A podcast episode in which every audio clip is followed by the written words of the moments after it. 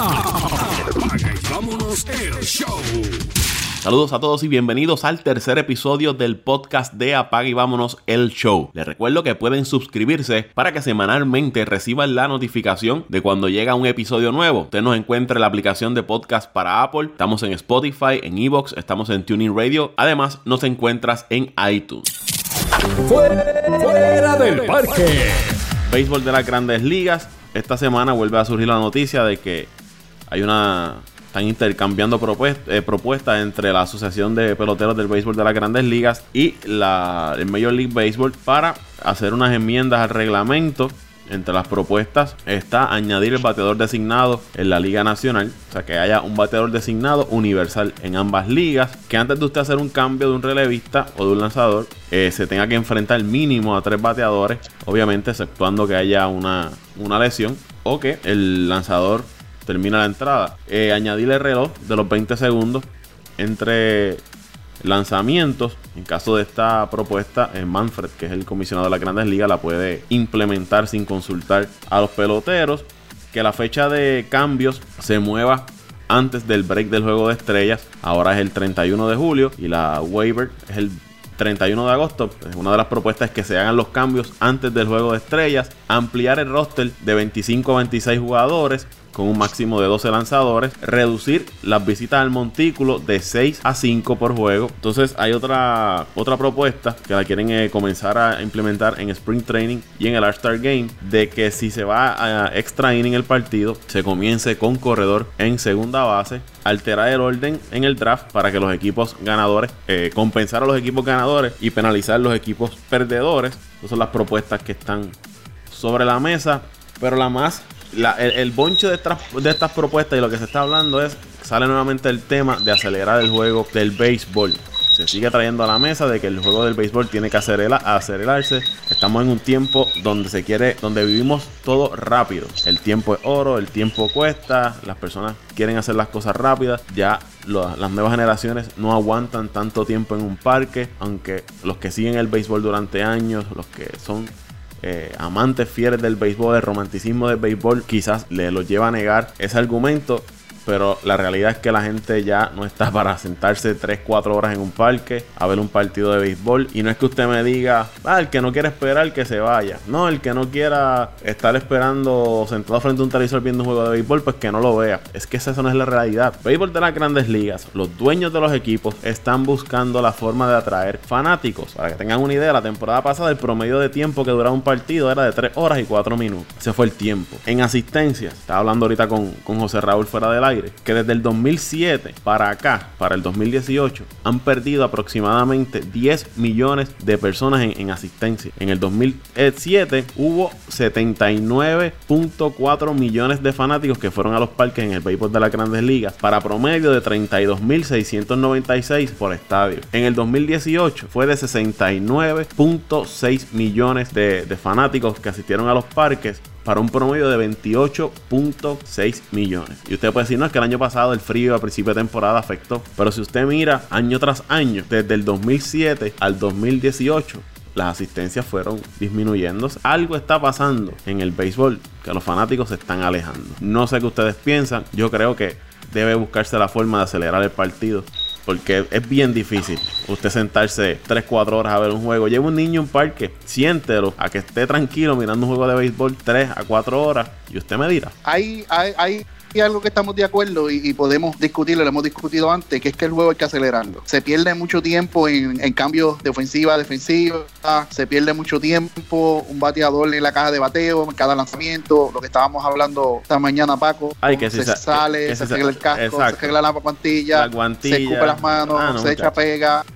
Se arregla, ¿me entiendes? Lo mismo el lanzador. Un lanzamiento, no le gustó, da vueltas, eh, coge la, la, almohadilla de, cal. O sea que entre lanzamiento y lanzamiento se pierde un minuto, un minuto y medio. Y entre cambio y cambio se pierden dos, tres minutos. O sea, hay que buscar la, manera de acelerar el juego. Eso, eso, es, eso es indiscutible. Porque lo que hablamos, las generaciones cambian y las generaciones les gusta todo lo que es activo, todo lo que es ahora, inmediato. Lo del bateador asignado, designado, como lo llamen, para Universal, no estoy de acuerdo con esa propuesta. Le quitas el fondo y, lo peculiar del, del juego y lo que distingue el juego entre la americana y la nacional deben quedarse como está eh, lo de esperar lo del corredor en segunda. Pero es que la gente quiere ver ofensiva en estos tiempos. Usted no quiere ver un, un lanzador hacerle swing a lo loco a la pelota y poncharse 3-4 veces en un juego. Óyeme, Óyeme, pero le quitas el phone al juego, le quitas el phone al juego porque esa es la, aunque, aunque no lo creas, esa es la ventaja que tiene la Liga Nacional sobre la Liga Americana en una serie mundial, que cuando van al parque de la Liga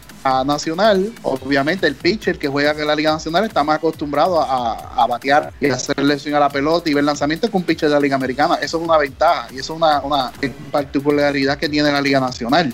Lo del corredor en segunda, eh, hay que analizarlo. Se puede hacer para adelantar el juego, pero no te garantiza que el juego se va a acabar porque la misma oportunidad que tiene el equipo visitante lo tiene el equipo local, pero es una regla a, considerar. Eh, por lo demás, lo de que estábamos hablando y estaba leyendo lo de eh, el equipo que quede último que escoja último en el draft. Oye, aunque se use como estrategia el, tanking, el, perder, tener temporada perdedora. Hay que, hay que buscar la manera de que los equipos de mercado pequeños tengan un balance. porque al final. Pero si lo que hacen es perder. Escúchame, al final.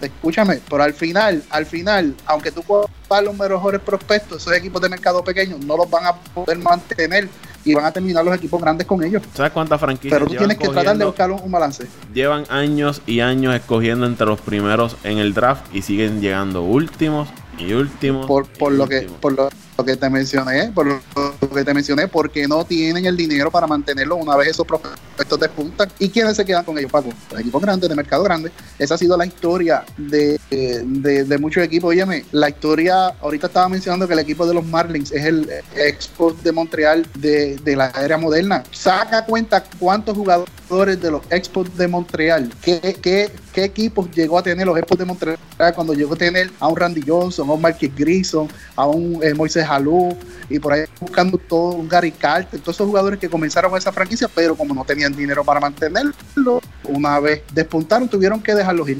Esa es la historia de las grandes ligas. El, dinero siempre va a conseguir los mejores jugadores. Yo, yo estoy de acuerdo con, con con lo de con lo del draft. Eh, es una locura que de que los equipos. Estoy totalmente de acuerdo con todo lo que dijo este eh, Toño para no seguir abundando en el tema. Eh, en, lo, en, lo de los tres bateadores mínimos, yo creo que, que, todavía eso no se debe implementar porque recuerda que, a veces los managers utilizan un zurdo bateador, entonces tendrías que traer un zurdo para, para tres bateadores cogidos. No sé si, estoy y entendí bien cómo es que se va, se va a someter esa regla, Paco. De, de esa forma es que, es que es la propuesta. Cuando usted trae un lanzador en relevo, tiene que enfrentarse mínimo a tres bateadores. A menos que cierre la entrada. Si cierra la entrada, pues, por ejemplo, si lo traíste con uno o dos outs y cerró la entrada, pues en la próxima entrada puedes traer ya otro, a otro lanzador. Yo, yo, yo no estoy de acuerdo con eso, por, por lo menos por el momento. Yo creo que, que sí, van a evolucionar, el deporte evoluciona, el béisbol va a evolucionar, va a haber muchos cambios, pero te estoy hablando hoy, hoy día, 2019, eh, por lo menos eh, no estoy de acuerdo con ese, pero sí estoy de acuerdo con el de los 20 segundos, porque hay que tratar de, buscar la forma de que esos juegos sean más cortos. La verdad es que ya nadie está para estar 3 horas y media y 4 horas en un parque. Eh, la verdad, la gente está buscando juegos que sean un poco más rápidos. Eh, por eso es que el baloncesto está cada día cogiendo más auge, porque es el, juego más rápido, si vamos a ver, eh, eh, ¿verdad? En el deporte. Y lo del bateador designado también estoy de acuerdo por la sencilla razón de que hay a veces hay lanzadores que han perdido hasta temporada. Me acuerdo, creo que fue uno un lanzador de los eh, Tanaka fue uno eh, hace, creo que fue el año pasado, hace dos años, que perdió mucho, mm, creo que fueron unos dos o tres meses por un, creo que fue un swing o, o, cuando estaba llegando al plato, creo que fue, tuvo un resbalón y llevaba una de las mejores temporadas. Y yo creo que, es más para cuidar al lanzador. Si este lanzador es un Mike Hampton, ¿usted se acuerda que Mike Hampton bateaba 300? Y el dirigente pues opta por ponerlo a jugar, pues fine. El mismo Carlos Zambrano, me acuerdo que, eran lanzadores que también bateaban bien. Pero si tiene la oportunidad de, poner un bateador lesionado, como tú dijiste ahorita, Paco, a la gente lo que le gusta es ver batazo, ver la bola correr. Y la verdad del caso es que la mayoría de los lanzadores eh, a veces... Se paran ahí por parar relajarse. 40 turnos, vamos a poner un ejemplo, 40, 50 turnos y lo que dan son dos, dos indiscutibles y de esos dos hits, si acaso dos charpazos por encima de esa segunda base y tú no vas a ir a un juego grande en liga. Eh, antes sí, antes la gente pues, porque, porque amaban más el béisbol, pero ya no, la gente lo que busca es más un show. Y es la verdad, tú vas a un parque y lo que quieres es ver el show. De hecho, tú vas a un juego grande en liga y hay gente que, que se entretienen más con las, con, la, con, las, con las cosas que ponen en las pantallas de los estadios que del mismo juego, ¿entiendes? Tú tienes que tratar de, que, de que este del juego sea, sea prácticamente un show también es algo que pues no, como te digo, como, como, como, amante del béisbol, no me encanta la idea, pero es necesario para que el béisbol siga evolucionando y siga manteniéndose uno de los, de los deportes ¿verdad? líderes en, Estados Unidos y en el mundo. Voy, voy, voy, estaba loco por explotar. Oye familia, eh, estoy totalmente de acuerdo con ustedes, pero hay algo que no podemos pasar desapercibido. Paco, eh, Jaulito, Toñito y, y Y es la situación de quién es el que consume y quién es el que invierte en el deporte. Pues estamos hablando de que queremos aligerar el, deporte por una, una, generación, entre comillas, que, que, no está pendiente a las cosas, que es muy avanzada, que va, va corriendo por la vida, pero estamos seguros que esa generación es la que está consumiendo, es la que está yendo al parque, eh, o son los viejos que son puristas, que son que le gusta la tradición, que le gusta eh, eh, disfrutarse el partido entrada por entrada. Eh, es un tema extenso. Luis, pero, tú, crees que esas personas van a durar toda la vida? Obviamente. hay que buscar a través por eso es que te digo que, pues, ciertamente, por eso ahí va. la, el segundo, la segunda línea de mi pensamiento iba alineada a esa de que hay que hacer ajustes, como eh, eh, lo, que han mencionado, pitchers que se preparan siete veces en, entre medio de, cada picheo, eh, las rutinas kilométricas que tienen algunos bateadores antes de comenzar a batear, ese tipo de cosas, sí, pero hay detalles como empate en la décima entrada, pues un, bateador en hay un corredor en base, pues ese tipo de cosas como que no sé si, si le cambia la, pureza luego. Lo estamos eh, viendo. eso como, pero estamos viendo en la internacional. La, a mí no me gustó. A mí no me lo vimos en el clásico. En, el clásico. No me gustó en el clásico. No me gustó. No. Eh, fue, fue de las cosas que vi que pues algo nuevo, pero no sé. Eh, me desencantó un poco ese, la, esos planteamientos. E igual, estoy de acuerdo con que hay era el juego. Eh, yo sé que ustedes se viven más el béisbol que yo y yo me disfruto el, juego eh, esporádicamente.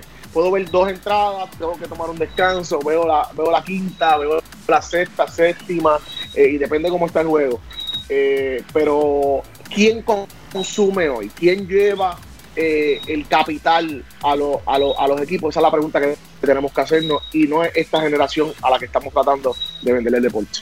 Mira, Paco, yo digo que ese, eh, esa, eh, la manera en que ha disminuido eh, la fanaticada del 2007 para acá también tiene que ver mucho con lo que dijo con lo que dijo Luisito. Se está perdiendo por lo menos yo pienso que, ya el, el, el, béisbol como se jugaba el béisbol fogoso el béisbol agresivo se ha perdido se ha perdido. O sea las la grandes ligas están tratando de implementar tantas cosas que aunque no lo queramos ver de esta forma ellos quieren cambiar por completo el, el concepto del béisbol el concepto de jugar fogoso eh, pues, cuando empezó el light en segunda no que no se puede hacer así que hay que proteger a los jugadores no que en el plato no se puede hacer esto, que, mira, nos guste o no, nos guste o no eso, eso es parte del juego y eso le daba fogosidad y eso a muchos de los fanáticos, sean viejos, sean jóvenes, los que jugamos así como nosotros, Raúl, ustedes que han, que, han estado familiarizados en ese ambiente, a nosotros nos gusta, por lo menos a mí lo personal me encanta ese béisbol agresivo. Yo era una bestia jugando base, yo era una bestia. Ah, sobre todo. Un, sal, un salvaje.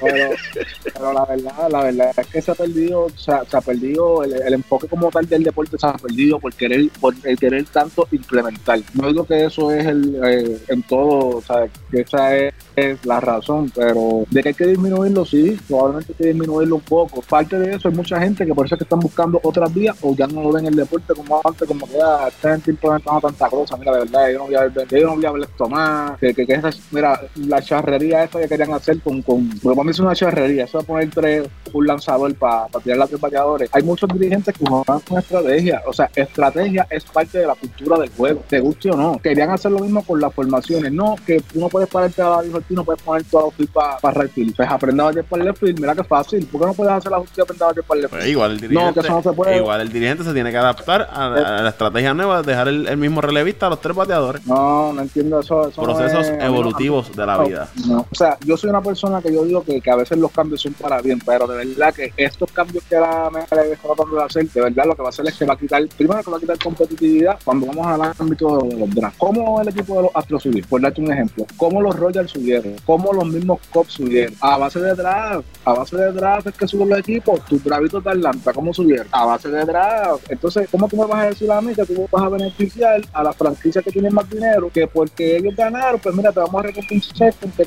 los primeros, los primeros para que te lleven los mejores prospectos, en qué cabeza cabe eso. Pero Dante, hay franquicias que llevan 10, 15 años llegando últimos, cogiendo primero en el draft y siguen perdiendo las temporadas. Pero es que, es que, Paco, tú tienes que estar consciente de que el deporte es un ciclo. O sea, tú no, tú no puedes pretender que tú vayas a ver todos los equipos, todos los años, todos los años estando ahí. Eso es un ciclo. Eh, eh, Cincinnati tuvo su ciclo, los Piratas tuvieron su ciclo, eh, los Blue Jays tuvieron su ciclo, el equipo de Tampa Bay tuviese show con todas esas buenas temporadas que ellos han hecho, con buenos prospectos, porque a base de draft han montado trabucos también. Lo que pasa es que no pueden mantener. ¿Tú no te crees que al menos ellos no estuvieran, aunque sea un título de Grandes Ligas? Seguro, Paco. O sea, para mí eso es estúpido, de verdad te lo digo. A mí no me gusta. A mí, de verdad, lo del DH hay que evaluarlo. A mí me gusta el concepto de la Liga Nacional porque yo soy old school de béisbol, pero también un ejemplo es el ejemplo de Min Wan. tuvo dos años consecutivos ganando 19 juegos antes de lesionarse por, por un batazo. Ese, ese, era que, ese era el lanzador que, que, se me había olvidado el nombre, el que el que era de los Yankees, Chemin Wan, y, perdió, después de ahí no fue el mismo. No fue el mismo. Pero nosotros no somos los que decidimos estas reglas, pero sí, yo estoy de acuerdo, y no sé ustedes, pero tiene, o sea, el béisbol tiene que empezar a hacer ajustes y hacer movimientos y hacer cambios, porque la verdad es que es que si se queda en lo mismo, va a seguir echando hacia atrás. Algo que yo estaba diciendo ahorita a Paco, ¿por qué el baloncesto cada día tiene más auge? Y para mí, no sé si, si ustedes comparten esto, es que el baloncesto es el deporte que más, eh, ¿cómo lo podemos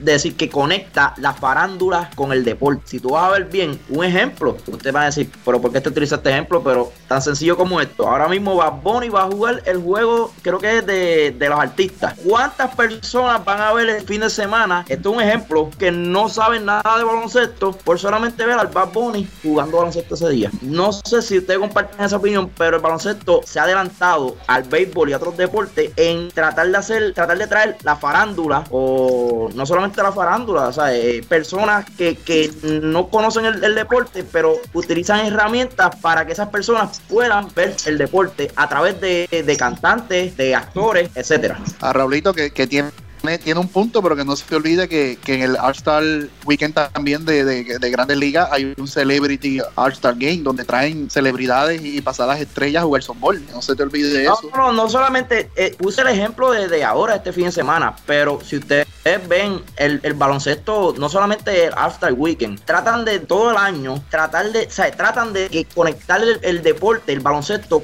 con otras cosas, con otras herramientas, cosa que yo veo que a veces el béisbol es un poquito más aguantado en eso. Sí, en, eso estamos de acuerdo. El, baloncesto es una novela eterna. Pero atrae al fanático, la gente lo consume. Atrae al fanático, eso es lo que estoy diciendo. El, baloncesto se acaba hoy y mañana todavía se sigue hablando de baloncesto. Pasó con LeBron, con la novela del LeBron, ¿para dónde iba? ¿Se acuerdan cuando, cuando eh, tuvo esa novela que fue de más impacto que ahora mismo la, firma de, de Machado y Harper? Mucho más impacto. Mire, yo, yo por lo menos mi, punto, y yo sé que Luis quiere eh, comentar algo. Yo no estoy hablando qué deporte es mejor, qué deporte se juega de X forma o de Y. Yo lo estoy viendo desde un punto de vista de mercadeo, de publicidad, de atraer fanáticos, atraer, atraer ganancias a, las ligas. Y es lo que dice Raulito, el baloncesto se está llevando el béisbol de las grandes ligas, sea por las novelas, el faranduleo de los jugadores. Tú, tú coges eh, la Instagram, eh, Facebook, Twitter, tú ves los jugadores del NBA tirándose ellos mismos, eh, comentando cualquier eh, foto que publica otro, otro jugador, le da like, eso rápido crea una controversia. ¿Por qué fulano de tal le dio like a la foto de este otro del equipo? En el béisbol tú no ves nada de eso. Ah, que es un deporte, entre comillas,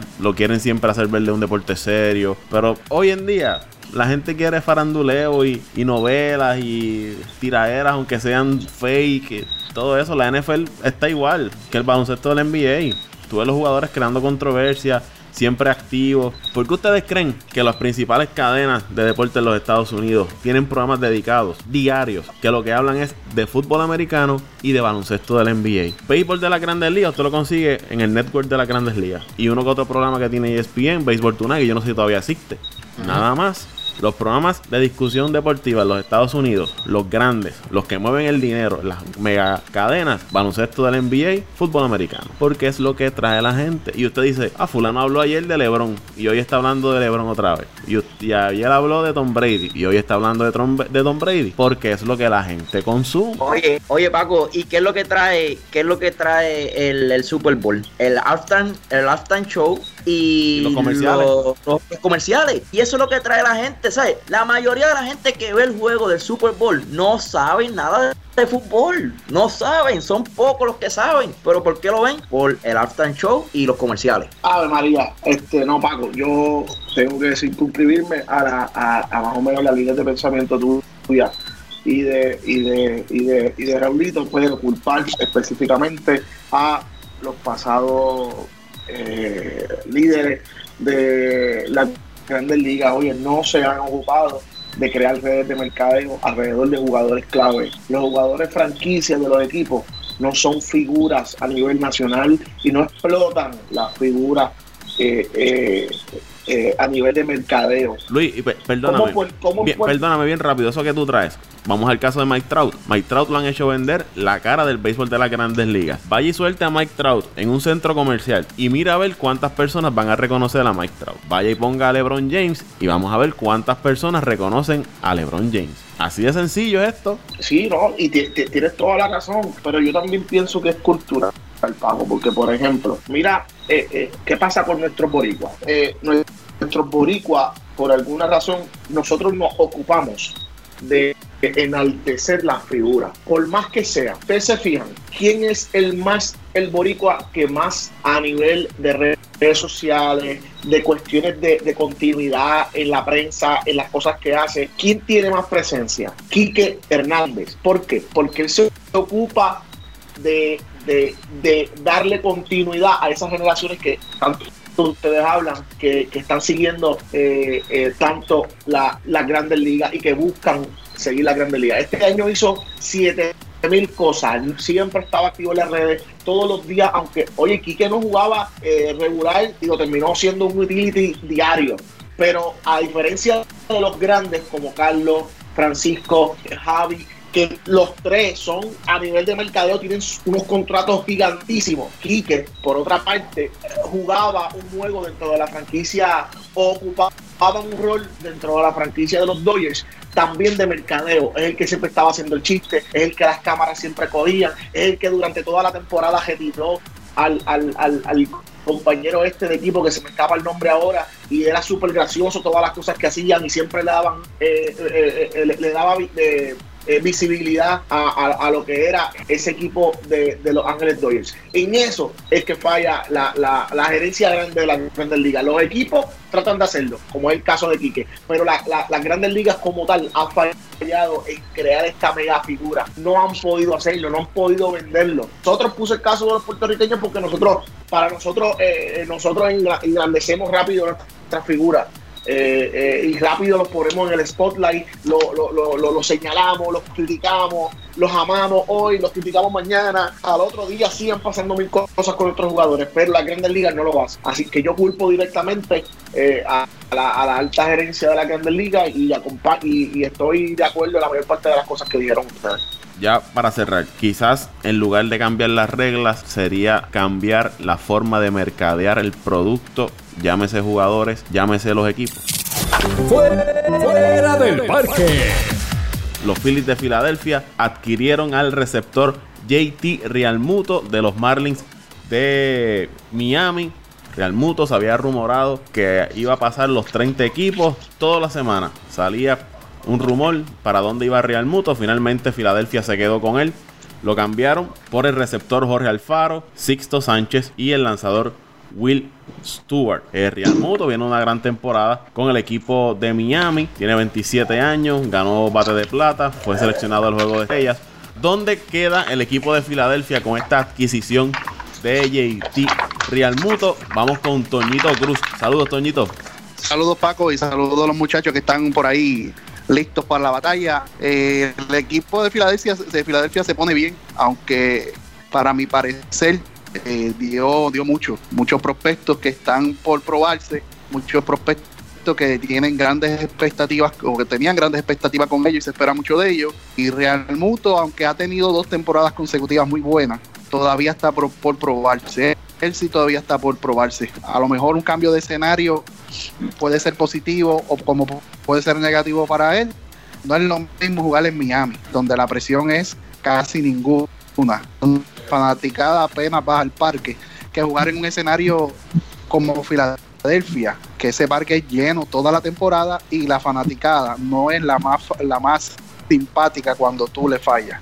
En el caso de, de Filadelfia, ellos han estado haciendo unos, movimientos durante esta temporada muerta. Adquirieron a Segura, Andrew McCutcheon, David Robertson. También adquirieron a Juan Nicasio, José Álvarez, varios relevistas que, le, hacen falta a ese equipo de Filadelfia. El año pasado su relevo no, no fue el mejor, ni tampoco su, su ofensiva. Para eso traen a Real Muto y a Segura y a, Andrew McCutcheon. Y ahora con este grupo de, de, relevistas que también están añadiendo. Antes de ir con José Raúl, eh, ese cambio de Real Muto ayuda a Filadelfia, pero todavía no los veo favoritos para ganar la división del este. Usted tiene un equipo de Washington, que aún sin Bryce Harper es un gran equipo. Añadieron a Patrick Corbin.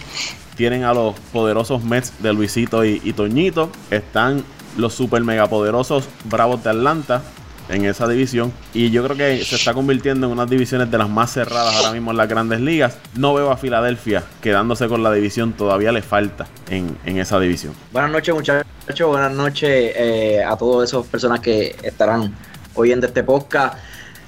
Eh, estoy con la línea, siguiendo la línea de ustedes. Real Muto para mí es uno de los mejores catchers eh, ofensivamente.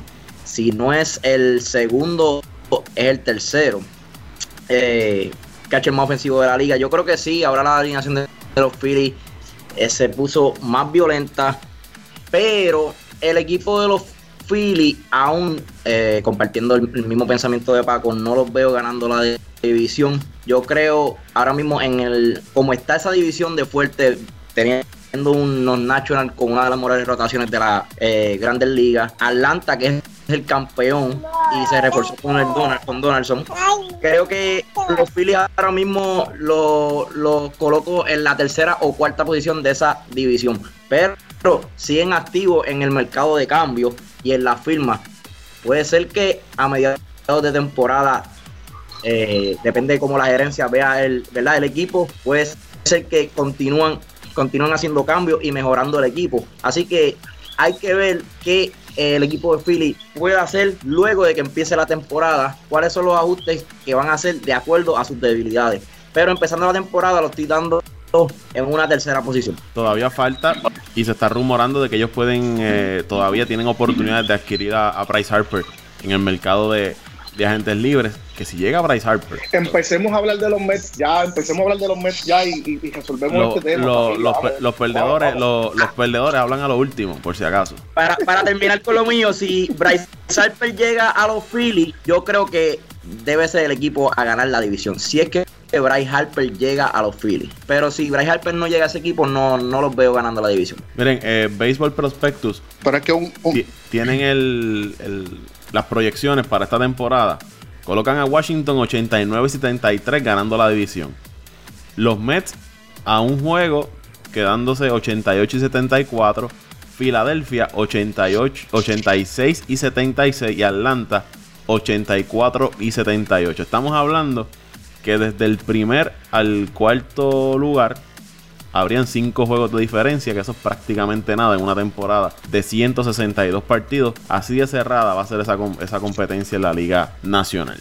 estoy totalmente, no, no puedo, no puedo estar en contra de nada de lo que los muchachos han dicho. Saludos a todos los que nos están escuchando. Pero yo creo, yo creo que, que, este cambio de Real Muto eh, cambia poco a nivel de lo que va a ser eh, eh, al final de temporada el standing en esa en esa área con los Mets, con, Atlanta, con unos Nationals que siguen siendo, a pesar de que, de que, de que Harper, de que lo que de lo que se diga, a mí me parece que va a terminar quedándose eh, eh, en Washington. Así que, que, hay que ver qué pase con, con, con, con, con eso, con, con el comienzo de temporada. Me parece, Paco, para ir a la raíz de lo que de lo, del tema de, Real Muto, demasiado high números en un equipo, eh, como bien mencionaba Toño, que es un equipo irrelevante. Cualquier, cualquiera que batiera para 300 iba a lucir en, Miami el año pasado. Así que, que eh, al guante no es una estrella tan, tan,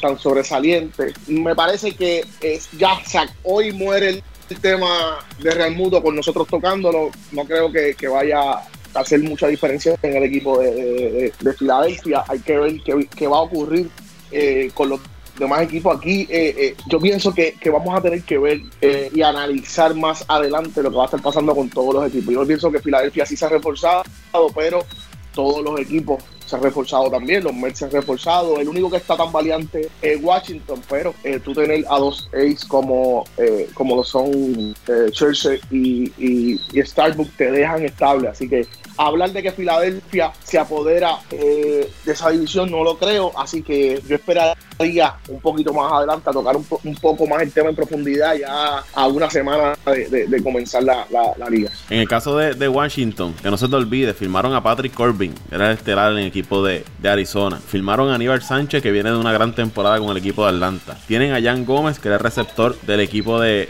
Cleveland. Tienen a Brian Dozier, segundo Sí, de Cleveland. Eh, tienen a Brian Dozier. Adquirieron a Trevor Rosenthal. Firmaron a Kurt Suzuki. Que yo no había visto un catcher que batiera más en el clutch como Suzuki lo demostró con Atlanta las temporadas que tuvo. Se quedaron con Matt Adams y adquirieron también dos relevistas derechos muy buenos. Que eh, los equipos de Washington, aún sin Bryce Harper, aún sin Daniel Murphy, no hay que descartarlo. Ese equipo tiene ahí 3, 4 lanzadores que le van a hacer la noche difícil a cualquiera. Bueno, Paco, buenas noches a los muchachos y a todos los que pues, nos van a escuchar en este tercer episodio del podcast.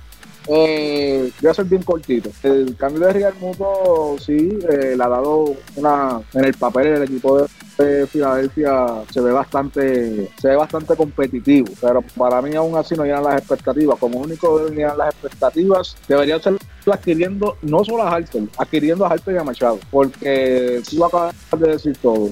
Yo todavía me sigo inclinando con, con la rotación de los Nationals. Los Nationals tienen una rotación que tienen tres lanzadores ahí que fácilmente te pueden ganar entre los tres 20 juegos. El nivel ofensivo que tiene ahora mismo eh, no es de envidiarle a nadie. Tienen unos buenos prospectos, eh, han sabido cómo, cómo utilizarlo, cómo sacarle provecho. Y ahora mismo, sin, Brian, sin Bryce Harper, están en una situación que, que todavía aspiran a ganar la división. Y yo, en lo personal, yo lo estoy ganando la división. Lo siento por Tipaco, lo siento por Lucito, pero es la que hay. Oye, eh, eh, antes de que continuemos, a mí me sorprendió mucho lo de, lo de Patrick Colby, no lo sabía. Son buenas noticias para los Nationals entonces, eh, y ciertamente lo solidifica. Lo, lo que mencionaba, lo mencionaba sin tener eso en mente. Puede que lo haya visto, lo haya leído en algún momento, pero no lo tomé en cuenta mientras daba mi, mi, opinión. Eso cambia mucho el panorama. Miren, en el caso de Harper y Machado, lo más reciente que salió hoy, aparentemente según Kent Rosenthal de The Athletic, uno de los, los dos están esperando que uno firme para el otro firmar. Y ninguno quiere bajar lo que ellos están pidiendo. Siguen pensando en los sobre 300 millones de dólares. En el caso de Bryce Harper, eh, su agente Scott Boras quiere un contrato que sea superior al que firmó Giancarlo Stanton. Yo creo que se van a quedar con las a menos que aparezca un gerente general o un dueño de equipo que pierda la cabeza y le dé estos millones de dólares porque es, es irreal lo que ellos están pidiendo. Se menciona a los gigantes de San Francisco que entraron a última hora por la lucha por Bryce Harper, los padres de San Diego, Medias Blancas de Chicago, Filadelfia y los Yankees de Nueva York. Y hablando de los Yankees, rápido que salió un video de Bryce Harper entrenando que ya no tenía la barba. Todo el mundo empezó a poner signos de interrogación. Los Yankees, los Yankees, ustedes saben que los Yankees son uno de los equipos que tienen unas normas en el que usted tiene que estar acicalado. Si usted quiere ser el Yankee, para Harper se quitó la barba y rápido empezaron a correr los rumores de que iba para, para el equipo de Nueva York. Paco, antes que continúe con otro tema, me gustaría que cada, cada, cada uno de los muchachos incluyéndome de un, una cómo, cómo debe terminar la, la, división del este hasta el, hasta el día de hoy o los cambios que se han hecho, ¿cuál es la proyección de, esa división? Y voy a empezar, yo voy a arrancar hasta el momento con la firma que todavía no se han hecho, la de Machado y Harper. Yo creo que los Nationals deben ganar la división. Segundo el equipo de Atlanta, tercero los Phillies, cuarto doy a los Mets y quinto a los, a los Miami Marlins. Que todos yo me imagino que estamos de acuerdo que Miami va a ser el, equipo que va a quedar último en esa división. Y que los Mets van a quedar cuarto. Mm, lo que pasa es que los Mets, por eso te estoy diciendo, la verdad es que los estoy dando cuarto por la división, porque ahora mismo esa división es bien fuerte. Yo creo que el equipo de los Mets en, otra división puede estar en los primeros dos puestos, pero la verdad del caso es que la división ahora mismo más fuerte de las grandes ligas es la división del este de, la Liga Nacional. Sacando al Miami. Tú quieres, espera, ¿tú quieres que te hables con el corazón o con la razón? Me puedes hablar con, con el corazón y con la razón. Yo sé que vas a poner si, si, si hablas con el corazón, vas a poner a los meses en los primeros dos, dos puestos, de seguro. hablar con el, mejor con el, la razón. Con el corazón y con la razón. Yo, yo, veo, veo luchando la primera posición y concuerdo con la proyección que Paco dijo ahorita, que la proyección. Yo, yo entiendo que si no hay problemas salud, que ha sido el problema grave de los Mets todos estos últimos años. Excusas y más excusas. Y hago la aclaración, no es excusa, es aclaración. Deben estar luchando la primera posición de la división con los nacionales por la rotación que tienen los nacionales que como dijo Paco le van a hacer pasar una mala noche a cualquier equipo. Tienes tres lanzadores que te van a ganar sobre 10 a 15 juegos seguros en una temporada regular y, si en una temporada buena te van a pasar de las 20. El equipo de Atlanta va a ser la, interrogante de, la, de la sección y lo pongo tercero. ¿Por qué? Porque el núcleo joven que tiene Atlanta tiene que repetir la temporada pasada y todavía están por probarse si repiten la temporada pasada o no. El equipo de Filadelfia, entiendo que todavía aún le va a faltar ofensiva. Le va a faltar ofensiva y los Marlins no podemos hablar de ellos porque los Marlins se han convertido en los Expos de Montreal de la era moderna. Preparan los prospectos para los demás equipos. Mets all the way. Mets all the way.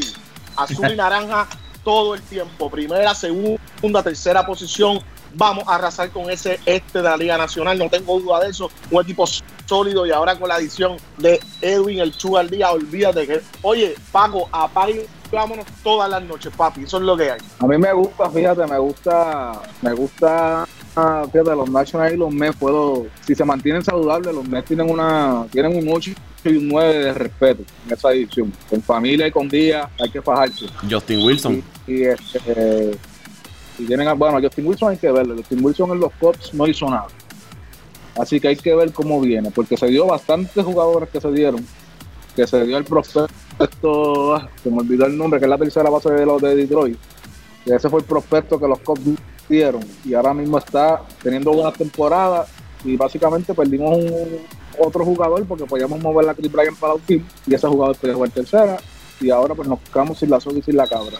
En los pasados, Dante, perdóname, hiciste mención a la salud. En los pasados cuatro años, eh, el, el 1-2 de Washington nunca, nunca estuvo saludable a la misma vez. Eso, eso hay que señalarlo y eso no se puede pasar eh, por ahí. No, no, pero en los pasados cuatro años ninguno de los dos, digo, no te, estoy, no te estoy diciendo a ti, Lo, quiero para que para, para traerlo a colación a, los que estamos acá hoy y para los que nos escuchan. No podemos esperar algo que no hemos visto consistentemente en los pasados cuatro o cinco años. Nunca Starbull y Socho estuvieron juntos y lanzando con consistencia en los pasados cuatro o cinco años. Pero para mí, como, como te digo, ellos han sabido cómo sobrevivir con eso. Y los otros equipos en la división no han sabido aprovecharlo, excepto Atlanta, que lo supo aprovechar el año pasado. Pero el equipo de los Mets, sinceramente, depende demasiado del picheo. El equipo de los Mets, su fuerte es el picheo. Si el picheo se mantiene saludable todo el año, lo van a llevar hasta la playa. Y ahora con esas dos adiciones, que para mí fueron magníficas, mantener una familia día a día, espectacular. Pero la salud del picheo es bastante importante porque a la vez se le cae la rotación, que para mí es, después de la de los nacionales, debe ser la mejor en la liga, en la liga nacional, la de los Mets. Me gusta, a mí me gusta, pero, no se pero la salud es un problema grande. Eso va a ser una incógnita durante toda la temporada. Yo, yo, no iría tanto allá. Yo, diría que si Digron o Sindelgal, uno de los dos, se lastima, ya se acabó la temporada para los Mets, como el año pasado. hablando de. Hablando de Digron, Hace poco salió una nota de que los agentes de, de DeGrom y la gente de su campamento estaban un poco inconformes con la forma en que los Mets están tratando a DeGrom porque ellos están esperando de que se le ofrezca una extensión de contrato. Ellos quieren algo parecido al contrato que tiene Kershaw con el equipo de, los Dodgers. No, han recibido una oferta por parte de los Mets, así que hay que ver cómo queda esa relación entre los Mets y Jacob DeGrom. Vamos a otras notas rapidito a las grandes ligas. Eh, el puertorriqueño Francisco Paquito Lindor va a estar fuera de 7 a 9 semanas. Está lastimado, tiene una, lastimadura en la pantorrilla derecha. Así que se espera que se pueda recuperar pronto para que pueda estar en el primer día de la temporada con los indios. Lindor, tres veces juego estrella. Tiene una gran temporada. 288, 38 cuadrangulares, 92 impulsadas, 25 bases robadas. Pero esta semana salió otra noticia importante relacionada con Francisco Lindor. Y es que en una entrevista que le hace Paul Hoynes para TheCleveland.com al presidente del equipo, Chris Antonetti, sobre los movimientos que está haciendo el equipo. Si es que el equipo de Cleveland salió o dejaron ir a Edwin Encarnación. Bueno, cambiaron a Edwin Encarnación, a John Alonso. Eh, perdieron a Michael Bradley, Andrew Miller, Jan Gómez, Cody Allen y otros jugadores entre cambios y, agentes, libres. Y le preguntan si esos movimientos de dejar libre los jugadores es para ahorrar dinero y poder contratar a Francisco Lindor a largo plazo. Él dice que no necesariamente. Y usted dice, si Francisco Lindor es la cara de Cleveland, como usted tiene al presidente del equipo diciendo en una entrevista de que no necesariamente el dinero que se están buscando ahorrar es para firmar a, a Francisco Lindor por varios años. Aparentemente hay molestias con Francisco Lindor porque no aceptó firmar la extensión de contrato que ellos le habían ofrecido en el 2017 de 100 millones de dólares. Y él dice, más allá de eso, para que un equipo y un jugador alcancen un acuerdo sobre un contrato de varios años, ambas partes deben estar motivadas por el deseo de hacer que algo funcione y encontrar puntos en común. Sin ese deseo, las conversaciones nunca progresan.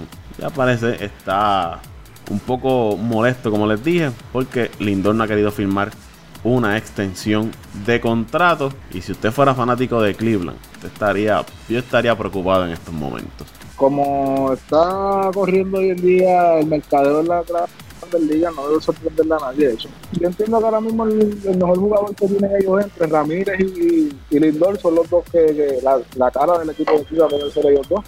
Realmente no sé que no sé cuánto dinero está buscando Lindor, pero como se está corriendo el mercado hoy, también entiendo que, quiera pues, esperar un poco para ver si puede sacarle un poco más del dinero. Obviamente también tiene que, hay que ver las expectativas de Cleveland, hasta dónde ellos pueden llegar. Supongo que pues eso todo eso tiene que ir bajo evaluación para tomar una decisión final, pero eh, si Lindor, de Lindor no firmara ahí, de seguro uno de los equipos grandes va a gastar lo que sea por Lindor, porque Lindor es un tipo de jugador de lo que se dice que tiene las cinco herramientas de las grandes ligas, de los jugadores más completos que hay ahora mismo y, es joven, así que vamos a ver qué pasa. Pero estamos hablando de una franquicia de Cleveland que en los últimos años ha tenido éxito. Entonces usted deja ir jugadores claves y para colmo empieza a crear la expectativa de que va a dejar ir a, la cara del equipo. Y como dice el artículo al final, no y voy a citar, no parece que los fanáticos indios tengan mucho que esperar en los próximos años más allá de más recortes no agentes libres y la eventual salida de la cara de la, de la franquicia. Si esto es lo que sucede a los equipos exitosos, es difícil culpar a los fanáticos por encontrar otro deporte que les importe. Eso es cierto. Y la fanaticada de Cleveland empezó a ver al parque ahora, porque la fanaticada de Cleveland en los pasados años no llegaban al parque, es la, realidad, pero como te dije, hay que ver cómo la gerencia y Terry Francona eh, están evaluando las metas a corto y a largo plazo. Entonces, pues ahí se, se, decidirá el futuro del Lindor, pero esperemos que, que si no hasta el Cleveland que venga para acá los tops, ya los recibimos. los quieres todos. Oye, los, que, los quieren todos y su equipo no se está moviendo. Eso, eso es frustración. No, no hay chavo, no, hay chavo. y entonces, entonces, tercero en la división central. No puedes criticar a Cleveland porque quiere salir de, de los peloteros porque no tiene chavos, ustedes están en las mismas. No, no es que tenemos un payroll muy alto ahora mismo, coño. Se puede hacer mucho. El año que viene hablamos. Salimos del contrato de Hamels y de Ben Ahí hay 35 millones. Eso nada más. Dímelo, Toño, el caso de Francisco Lindor. Eh, eh, ¿Qué te podría decir? Algo, algo pasó con Paquito cuando no firmó la extensión. ¿Qué fue? Ellos haya Yo entiendo que, ellos tienen un, una ganga con Paquito Lindor con lo que le están pagando versus lo que le está produciendo. Eh, esto es estrategia y, como lo hablamos una vez, Paco, eh, el béisbol hoy en día es una profesión, es un negocio y, tú, y cada cual va a velar su, su habichuela. O sea que Paquito Lindor va en busca de, de un contrato que asegure su futuro, que le dé el valor te entiende que tiene como jugador. Así que tú no te puedes molestar con un pelotero cuando no está de acuerdo con lo que tú le ofreces porque, como yo siempre digo, tú no le pones valor al trabajo de las demás personas, cada cual sabe lo que vale y lo de su trabajo y lo que vale sus esfuerzos. ¿Qué pasó ahí? No comento nada más, lo dejo hasta ahí. Mira, Paco, nosotros hablamos de esto en el primer podcast. Oye, los tiempos han cambiado. Si no me equivoco, el número de arenados fue de veintipico millones en, en, arbitraje, ¿cierto o no? 26 millones de dólares rompió el récord para un arbitraje. Y dime tú, oye, eh, arenado arenado, pero Paquito es Paquito. Y a nivel de mercadeo, eh, eh, las grandes ligas le ha sacado más a Paquito Lindor que lo que posiblemente le, ha sacado las grandes ligas a, a Arenado díganme ustedes que Paquito no merece un contrato de 18, 19 millones hoy con los números que están dando. Es la cara de la franquicia. por tanto. Y usted eh, debe decir que usted es presidente de la, del equipo, se pone a hacer estas expresiones públicas que van a llegar a los oídos de Paquito Lindor, que van a llegar a los oídos de sus agentes, que van a llegar a los oídos de los fanáticos. Y tú dices, pero y entonces, si ese es mi mejor jugador o la cara de la franquicia, y mira cómo él se está expresando, porque tú puedes jugar para las gradas y puedes decir, no, Francisco es el caballo del equipo y vamos a hacer todo lo posible para tenerlo, llegar a un acuerdo con él porque lo queremos aquí, que esté con nosotros, sea Salón de la Fama con nosotros, aunque al final del camino usted no llega a ningún acuerdo y él se vaya. Pero usted desde ya comienza a, hacer esas expresiones, va a empezar a crear roce con el jugador, con sus agentes, con la fanaticada. En el caso los fanáticos, tú dices, bueno, ¿para qué yo voy a ir al parque si ya están desmantelando el equipo? Lindor se va en dos o tres años. Que pues me voy, no como dice el artículo, me voy a ver otro deporte. Eh, con más vela, Paco, con más vela con más velas tiene, tiene, tenemos que, tenemos que apoyar cualquier postura que asuma eh, Paquito. Paquito vale dinero hoy. El mismo Carlos Correa vale dinero hoy. Eh, porque más que talento le dan eh, otro, otro, le dan otras variables eh, a nivel económico a sus respectivos equipos y por, tanto tienen que pagar sus equipos por eso, por ese valor añadido que le dan como figura a ambos jugadores, en este caso Paquito Lindor, no sé ni siquiera en qué están, es que esas franquicias son pequeñas, Cleveland lo ha demostrado en la NFL, en la NBA, eh, eh, no maximizan las figuras que tienen. Bueno, corto y preciso.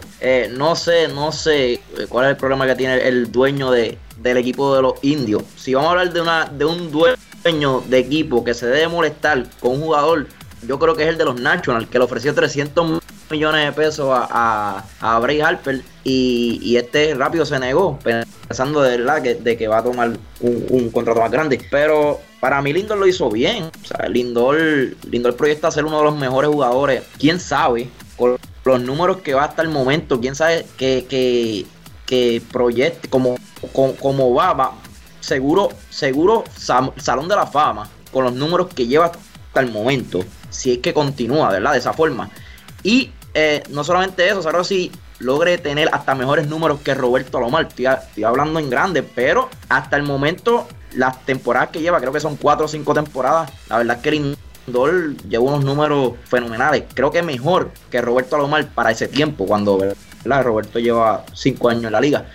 Eh, hay que verificar eso, pero, pero yo entiendo que sí. Y lo otro es que para mí la, desesperación, la desesperación está, está tocando al equipo de los indios porque no aprovecharon los años que, pudieron ¿verdad? ganar un campeonato. El año de, de los Cops, que, ese año tuvieron la serie en las tuvieron la ley de la serie en las manos 3 a 1.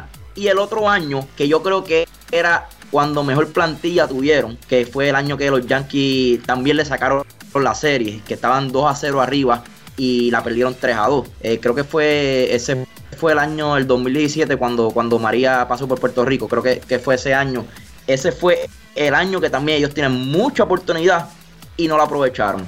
Yo creo que ya el tiempo de los Cleveland se le pasó y, y no vuelven a ganar un campeonato. Creo ellos nunca han ganado un campeonato. Es uno de los equipos que no ha ganado campeonato. Eh, y van a tener que esperar bastante tiempo. Creo que es el mismo caso de los Rangers de Texas, los vigilantes de Texas, que no aprovecharon su momento y ya se les fue. vámonos el show.